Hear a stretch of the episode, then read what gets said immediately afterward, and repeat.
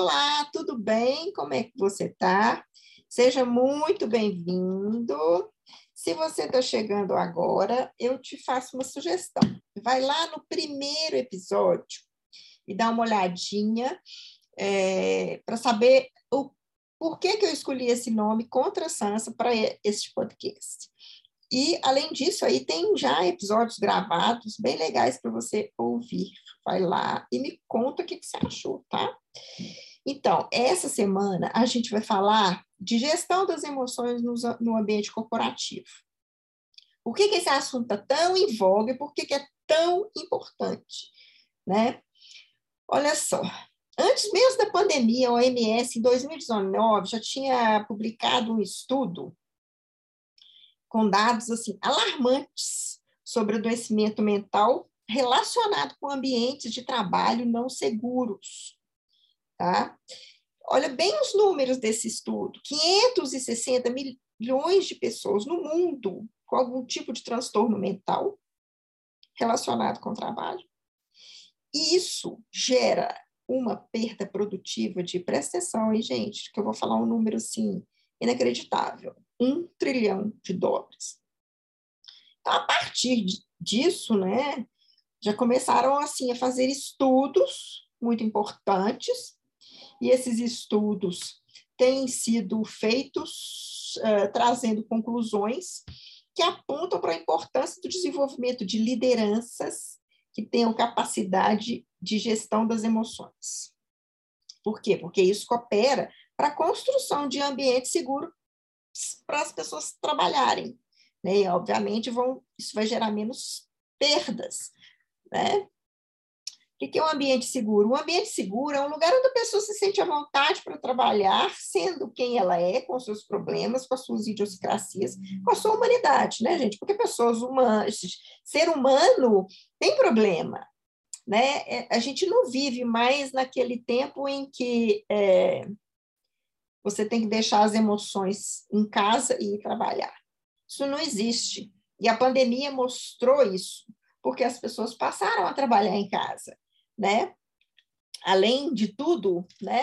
As pessoas já estavam trabalhando dentro de casa. Então a pandemia fez, foi como se fosse um catalisador para tudo isso, porque além das pessoas começarem a trabalhar dentro de casa, a pressão de estar tá vivendo uma situação de extrema insegurança causou ainda mais adoecimento mental nas pessoas. Né? Então, mais urgente se tornou cuidar da, uh, cuidar da cabeça das pessoas, das emoções das pessoas dentro das empresas, ou seja, levar mesmo esse componente que nos faz humanos para dentro dos negócios, para dentro das organizações. Tá? Tá vendo esse movimento de retorno, de resgate para isso aí. E por que, que é importante, né, gente? Quanto mais a pessoa se sente valorizada pela empresa, esse movimento de cuidar do emocional, da emoção e, e de, da parte humana da empresa faz com que as pessoas se, sentem, se sintam valorizadas. Né? E isso gera comprometimento e engajamento. Agora, eu vou abrir um parênteses para uma fala super importante da doutora Susan Davis, que é sul-africana, e é pesquisadora de Harvard, ela trabalha com emoções, pesquisando sobre emoções no ambiente corporativo há uns, uns 22 anos já. Ela fala assim que comprometimento e engajamento não tem que estar tá em descrição de cargo, porque isso aí não pode ser exigido pelas organizações. Isso tem que ser um resultado de uma relação em que o trabalhador se sente valorizado pela organização onde ele trabalha. Né? Então, se alcançar um nível satisfatório de comprometimento e engajamento de seus colaboradores, as empresas têm que fazer o quê? Garantir o desenvolvimento de lideranças eficientes quanto à gestão das emoções, porque são elas que promovem a construção de ambientes seguros. Né? Então, o que, que acontece? O que, que tem acontecido com esse resgate é, desse componente humano nosso aí chamado emoções para o mundo dos negócios e para as corporações. As habilidades emocionais ou soft skills, se você preferir, passaram a ser consideradas oficialmente por entidades tipo o Fórum Econômico Mundial, que dessa, esse último que aconteceu agora, isso foi dito lá, como habilidades do futuro. Eu, pessoalmente, acho que são habilidades já de agora, sabe? Porque é, nunca foi tão urgente saber lidar com isso e tratar desse tema de forma natural dentro das empresas. Né? Desmistificar a saúde mental também é, é um componente aí para a construção de um ambiente é, seguro dentro da sua empresa, né?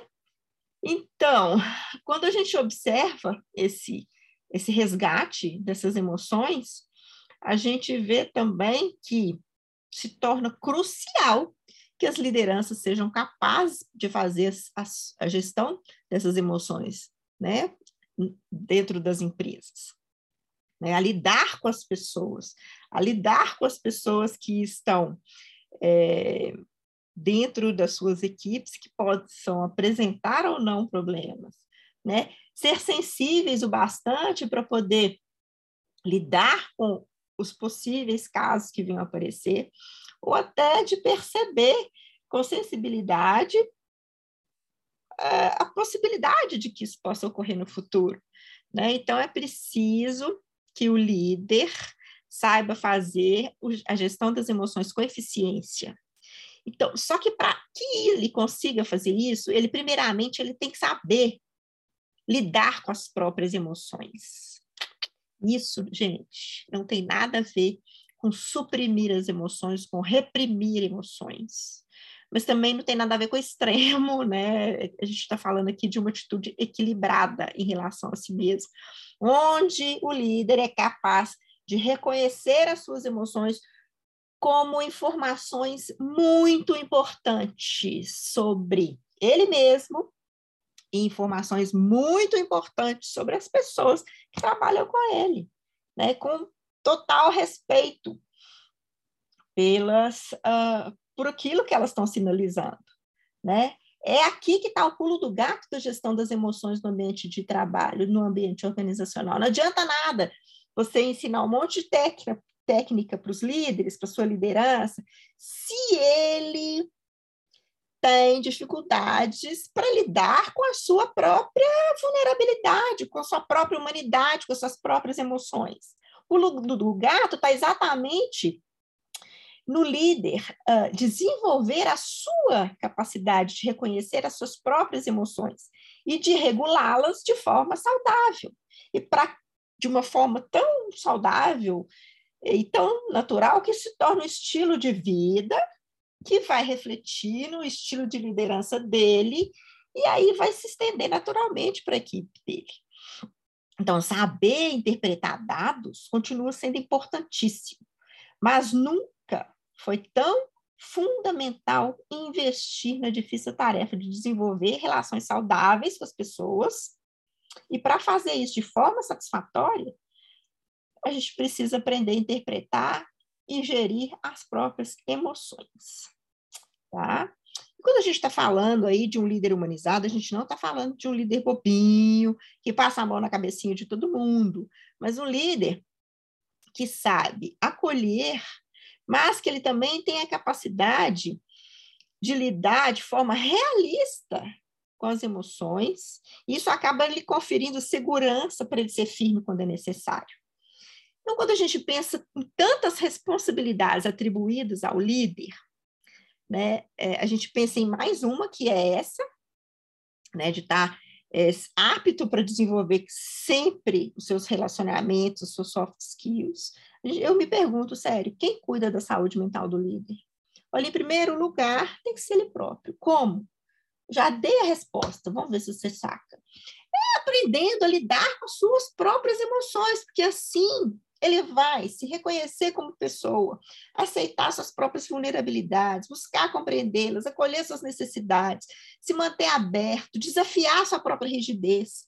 É desse jeito que a gente legitima o nosso direito à humanidade, e isso representa a base para a construção de um estilo de vida saudável, que vai ser transportado naturalmente para o seu estilo de liderança. Então, qual é a minha sugestão para o líder: busque se conectar e se relacionar bem com você em primeiro lugar. Tudo começa quando você decide prestar atenção em você, em se ouvir. Tenha um bom relacionamento intrapessoal. Entenda, líder, este movimento é de dentro para fora. Entendeu o recado?